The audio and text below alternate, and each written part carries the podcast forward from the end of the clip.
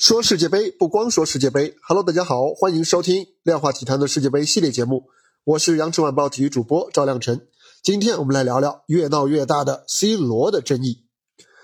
C 罗在最近三十二场国家队比赛当中，头一回打替补，那葡萄牙就在八分之一决赛当中打出了球队历史迄今最为酣畅淋漓的淘汰赛的战役，六比一横扫瑞士。但是呢，这似乎不是 C 罗该不该打替补这样一个悬念的终结。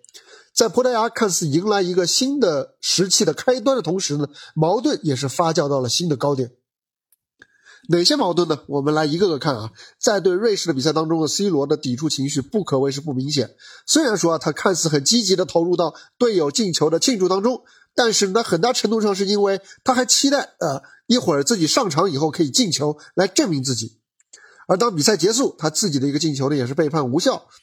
一向不善于掩藏情绪的 C 罗，终于有点绷不住了啊！他没有加入到全队向看台上的葡萄牙球迷致意的队列，而是独自一人走进了球员的通道。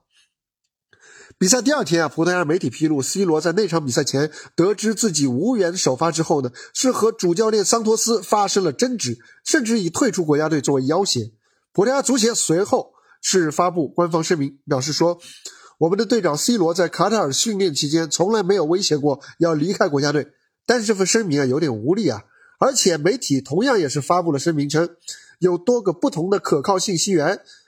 可以证明争执和要挟确实曾经发生，只不过 C 罗后来改变了主意。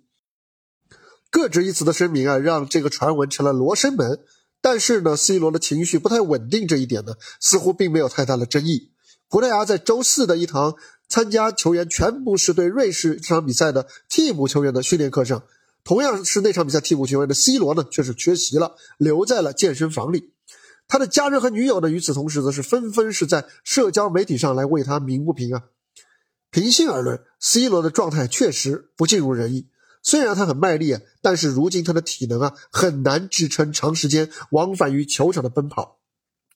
一方面是年龄，另外一方面也是跟他本赛季迄今在曼联的上场时间不是很稳定有关。而小组赛三场，他只有在二比零击败乌拉圭的那场比赛当中表现算是比较出色啊。虽然那个进球啊最终是被国际足联算到了 B 费的身上，但是如果不是 C 罗在禁区内高高起跳干扰门将，能不能进还要打上一个问号。但是到了小组赛第三场，C 罗的表现又迅速的回落啊，他的积极回防，而还令他。很被动的制造了一个乌龙球，在那场比赛第六十五分钟被换下的时候，又有一个比较大的争议出现了，就是他嘴里对主教练桑托斯嘟嘟囔囔的在抱怨，这么一个镜头呢是被拍个正着，而在赛后无力的澄清没多久啊，桑托斯是干脆就承认了 C 罗的话的确是针对他的，而这也让 C 罗丢失了更多葡萄牙国内球迷的支持，在对瑞士比赛前的调查当中呢。反对 C 罗首发的球迷达到了百分之七十。哎，如今的 C 罗啊，他仍然是葡萄牙最重要的球员，这是毫无疑问的。但是他同时也正在变成葡萄牙在淘汰赛上最大的变数。你看 C 罗，他缺席训练、独自离场、公开抱怨主教练，都是和他本赛季在曼联的故事一脉相承。现在有不少人相信啊，C 罗赶在普那个世界杯开赛之前来联系主持人做访谈啊，大吐苦水，讲述自己在曼联受到的委屈。他既是为了发泄郁闷，同样也是为了变相的给国家队主教练提前的打个招呼。而现实是，老帅桑托斯不但没有听到这个招呼，反而似乎正走在效仿滕哈格的路上。丰富的大赛经验让 C 罗在禁区前呢仍然有创造机会的能力，而他的名气呢也是葡萄牙高人气的最大支撑。其实呢，也可以在很大程度上来保护葡萄牙不要受到裁判过多的这个偏哨的影响。而对于瑞士的比赛，已经证明了球队可以在他不在的情况下打开局面。贡萨洛·拉莫斯这位小将完全能够胜任，而 C 罗打替补的本来可以是葡萄牙最好的一个战术的补充。但是看起来现在 C 罗是过不了自己的自尊心这一关。回顾在世界杯上闹矛盾的球队啊，很少有好结果的。无论是2010年的法国，2014年的喀麦隆，这两届的比利时啊，更别提大赛不内讧才是稀罕事的荷兰，都是这样。但是也有例外的，比方说1974年的西德队，不过他们当时矛盾的焦点是要求足协来增加奖金，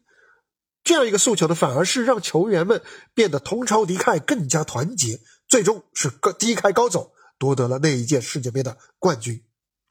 如今的葡萄牙，C 罗当然还不至于成为球队内部的全民公敌啊，但是球员们已经证明了，C 罗不在，我们也能踢好，这样一个动力是客观存在的，他们有这个心气，也有这个实力。还别忘了，2016年欧洲杯决赛，葡萄牙首次夺得大赛的冠军奖杯，就是在 C 罗16分钟早早受伤下场的情况下，全队是众志成城，最终是在加时赛1比0绝杀了强大的法国队。所以啊，无论是接受替补还是不接受，现在的 C 罗依然可以让整支葡萄牙变得团结起来。至于究竟是 C 罗在其中是扮演哪种角色，选择权在他自己的手里。好了，这就是本期量化世界杯的全部内容。对于 C 罗在葡萄牙到底应该如何自处，欢迎在评论区留下您的观点，也欢迎点赞、收藏、转发、订阅。一键关注不失联，我们下期接着聊，拜拜。